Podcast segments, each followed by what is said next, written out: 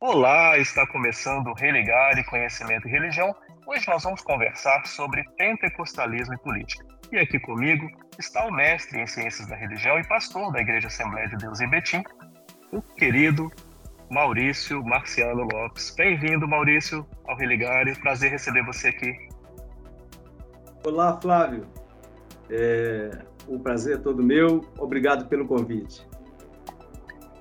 E você já conhece o nosso canal no YouTube? Procure por Religar e Conhecimento e Religião. Inscreva-se em nosso canal, marque no sininho para sempre ser avisado de quando sair um novo programa. E sempre que você gostar do Religare, compartilhe o programa, curta é, os programas Religare lá no nosso canal no YouTube. Nós estamos também nos desenvolvedores de podcast. O formato podcast te ajuda a sair por aí ouvindo o Religare. Acompanhe também o podcast do Religar do seu desenvolvedor favorito.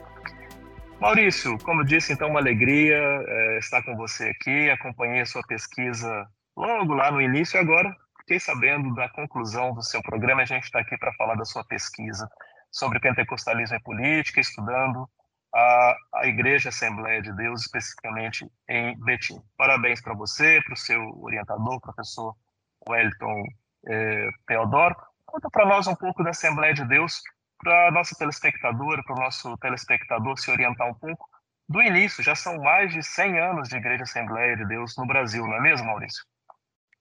Então, Flávio, a Assembleia de Deus, ela, a sua origem é ali no Belém do Pará, com a chegada dos missionários suecos, é, Daniel Berg e Gunnar Wingre. Então, com a recessão da, a, que havia ali na Suécia, eles migraram para os Estados Unidos. E é bem como o, o Gideon Freire de Elencar, 2019, ele fala que é, o pentecostalismo brasileiro é um pentecostalismo híbrido, porque ele nasce nos Estados Unidos e é trazido para o Brasil por, por suecos, né? E eles, através de revelação, porque a Assembleia de Deus eu digo Assembleias de Deus, porque Marina Correia, é, na sua obra de 2018, ela vai dizer que as Assembleias de Deus têm um ministério específico e uma.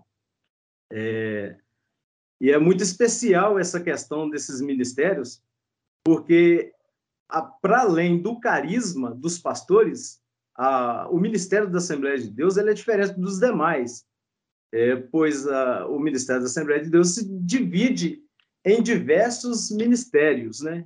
Então, não é um único ministério. Então, tem uma convenção geral e tem convenções estaduais, e mas os ministérios localizados, eles são muito importantes para compor, é, para que essas convenções é, sejam é, existentes, né? E Maurício, lá... você falando então que, que tem esses vários ministérios, a importância disso para o funcionamento da igreja, e como você disse, começa lá em Belém do Pará, no início do século XX, como é que se deu então a, a chegada né, é, desses missionários aqui é, na região de Minas Gerais, especialmente na região metropolitana de Belo Horizonte? É, quando em 1911 ali já é, havia um, um, trabalho mais é, consolidado, porque a Assembleia de Deus ela só vai se tornar, né, só vai se tornar Assembleia de Deus em 1918, né, é, com essa razão social. É, e os missionários, os missionários Daniel Berg e Gunnar Wingre, que são os, os dois pioneiros, né, e eles é, tiveram uma visão, e como missionários, é, eles tiveram uma visão de ampliar o trabalho. E eles foram é, abrindo trabalhos e ordenando pastores né, é, e obreiros cooperadores que somavam juntamente com eles. E, é, e a Assembleia de Deus ela não ficou é, é, limitada ao estado do Pará mas, como você, você, disse aí também sobre é, em Minas Gerais, aqui em Minas Gerais, a Assembleia de Deus chega em 1927. em 1927, ela chega aqui com o missionário, que era até um colombiano, chamado Clímaco Bueno Asa. E ele vem para aqui é, é, com sua família.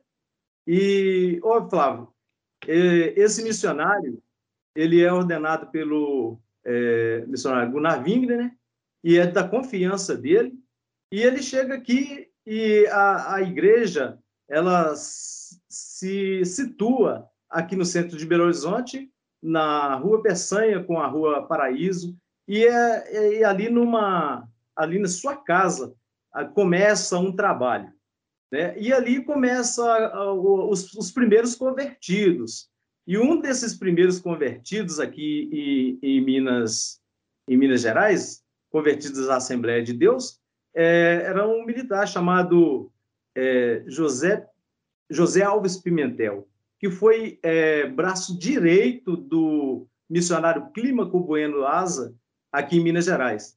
E a, depois, é, esse missionário, ou esse pastor, já ordenado pelo missionário Clímaco Bueno Asa, ele foi presidir a Assembleia de Deus de Patinga e Fabriciando, ficando por lá por é, quase 30 anos, né?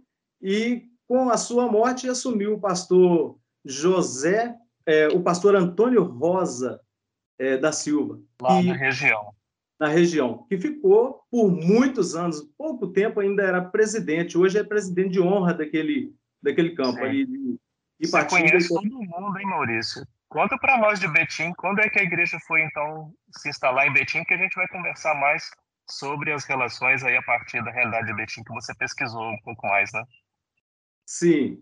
Então, é, a igreja em Betim, ela, ela ganha um, um corpo é, a partir também de, então, a, a emancipação do município Capela Nova, porque aqui até 1938 o município é, Capela Nova pertencia à, à, cidade de Esmeraldas, Minas Gerais. E é, com a emancipação desse município Capela Nova, também a, a cidade começou a ganhar alguns, é, algumas pessoas que saíam das suas localidades para vir para Betim. Então, em 1938, nós temos aqui é, os primeiros passos da Assembleia de Deus de Betim. É, como que isso aconteceu? Tinha já alguns membros da Assembleia de Deus de Betim? Não, não tinham. Então, é, aqui em 1931, é, precisamente em 12 de dezembro de 1931, o governo federal ele decidiu que algumas unidades de federação, incluindo Minas Gerais, é, teria a, a fundação receberia uma casa de saúde para tratamento e para erradicação da, é, da daquela doença, a hanseníase, né? Então esses irmãos, eles saíam de outras localidades, como Governador Valadares, Mendes Pimentel e tantas outras localidades, eles vinham para Betim, mas eles não tinham um lugar para congregar, eles já chegavam aqui, lá nas localidades de origem, de, de origens, ele, eles eram é, pessoas, membros das Assembleias de Deus lá. E as Assembleias de Deus é, de Betim, a Assembleia de Deus de Betim, ela teve é, o seu início com os irmãos e é, parentes desses irmãos que vinham tratar aqui de rancianias. E lembrando também que a, essa unidade de federação, a qual nós temos Minas Gerais e tantas outras aí, as unidades federações que receberam essa casa de saúde, foi por intermédio da política sanitarista do médico e cientista Oswaldo Cruz. Então, Betim ele é privilegiado, né, por essa casa de saúde, né, e, e que se instalou no bairro Colônia, Colônia Santa Isabel.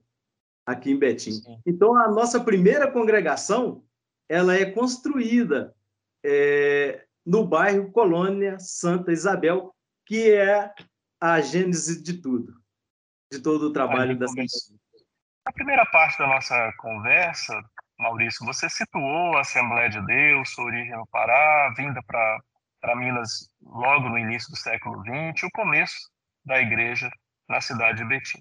A gente escolheu para conversar hoje sobre o tema pentecostalismo e política, a partir da sua pesquisa estudou a Igreja Assembleia de Deus em, em Betim. Quando a gente fala da relação entre Assembleia e política, eu acho que é importante a gente começar no interno da própria igreja. Como que é a dinâmica da organização interna nas igrejas Assembleias de Deus e particularmente na congregação que você estudou?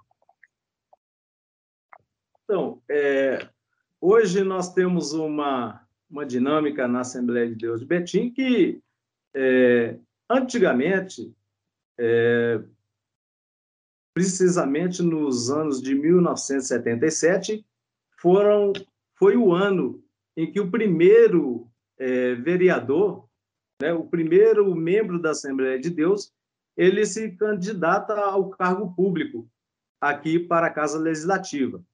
O nome dele é José Egídio da Silva, que é, foi eleito vereador em 1977 e também foi presidente da Câmara Municipal aqui em Betim.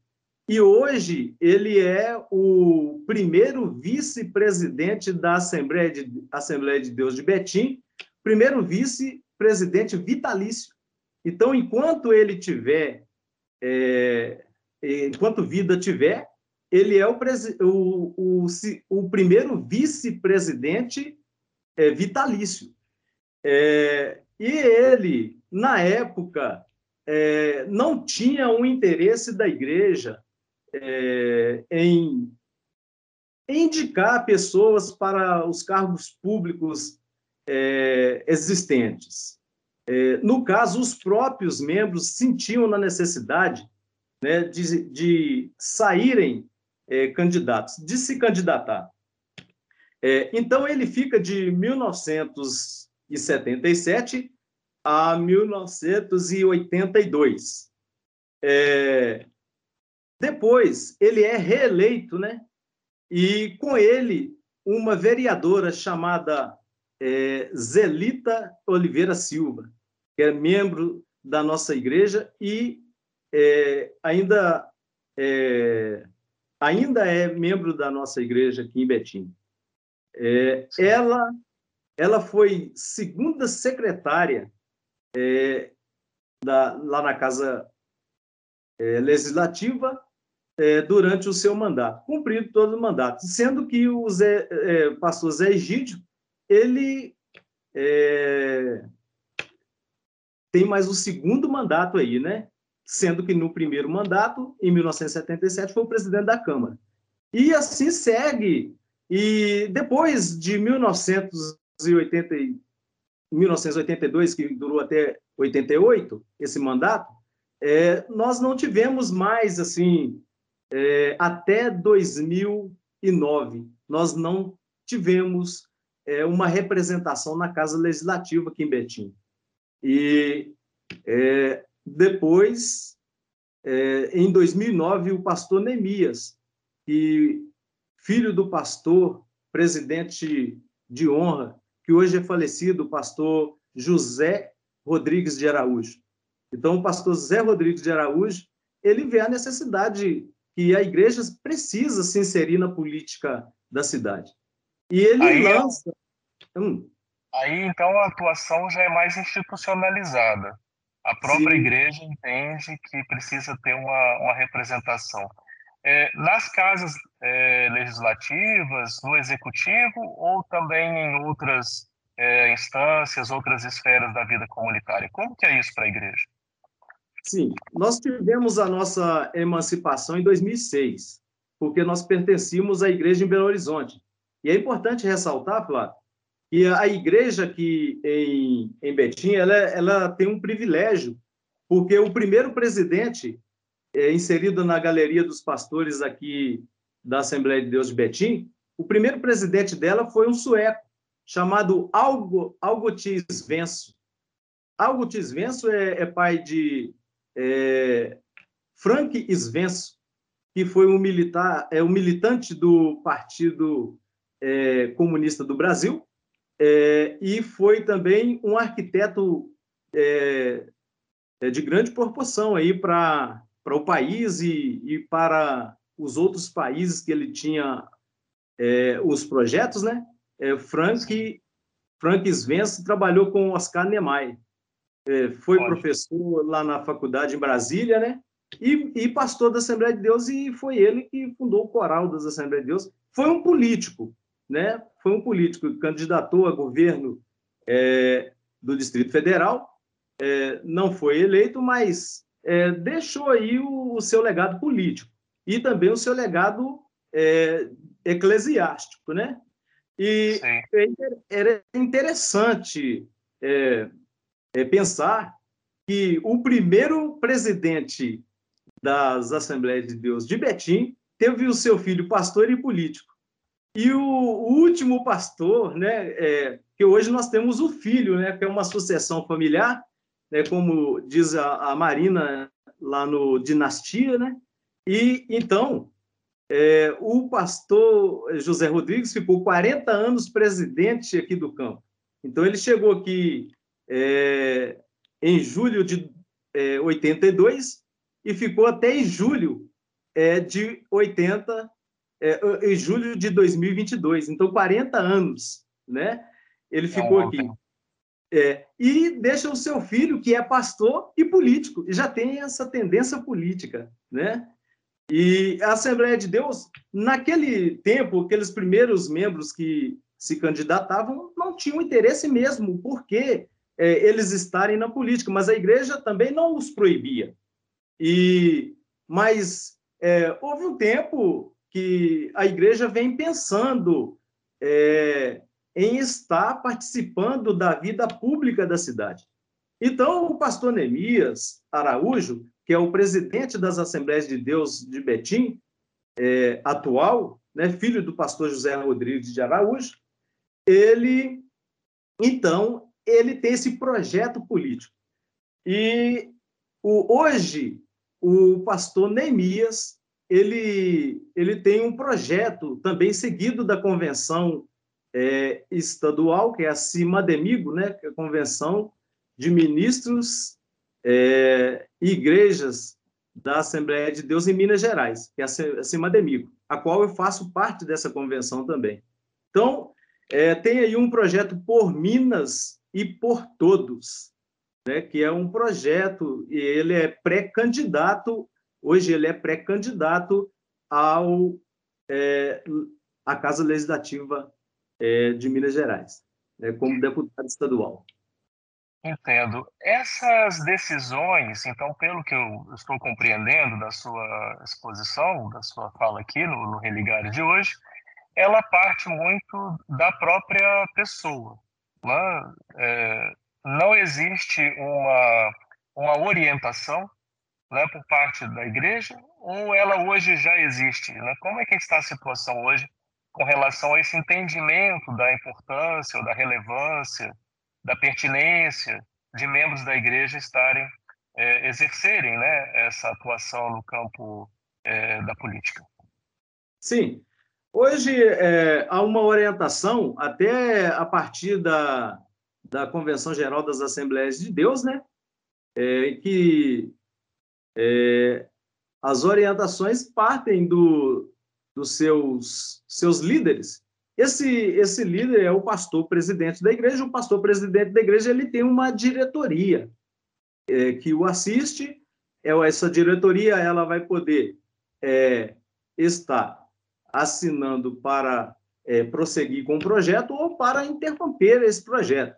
Mas como é um projeto que visa não somente a é, a organização Assembleia de Deus, como também para a sociedade, porque o pastor Neemias, é, enquanto vereador, é, ele, ele exerceu o mandato de 2000, 2009 é, a 2013, né? Então, No, no segundo, na segunda Bienal, que foi de 2011 2012, 2012 é, ele foi presidente da, da Câmara. Ele entrou até por uma questão de é, com, é, presidente de conciliação. É, sim. E sim.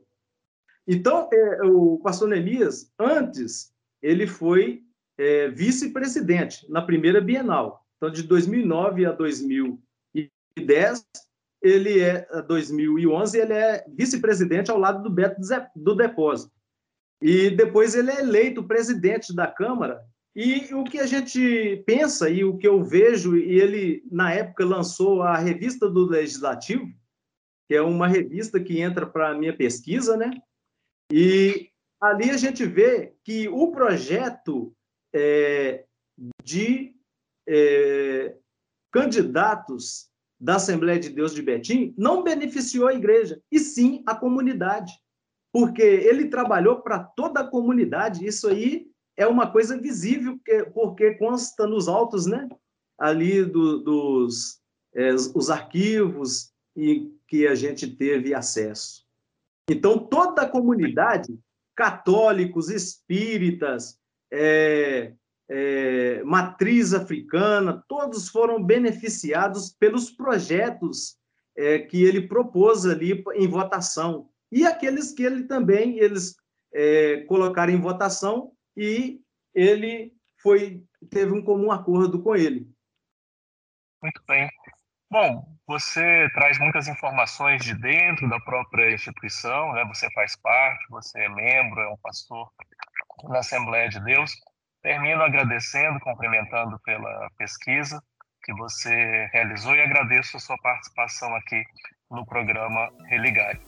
O programa Religare é um projeto de extensão do Programa de Pós-Graduação em Ciências da Religião da PUC Minas. Você pode conhecer as nossas atividades e cursos. Acesse a nossa página que está em pucminas.br barra ppgcr. Religare de hoje fica por aqui. Obrigado pela sua participação. Um abraço muito cordial. Até a próxima semana com mais um Religare Conhecimento e Religião.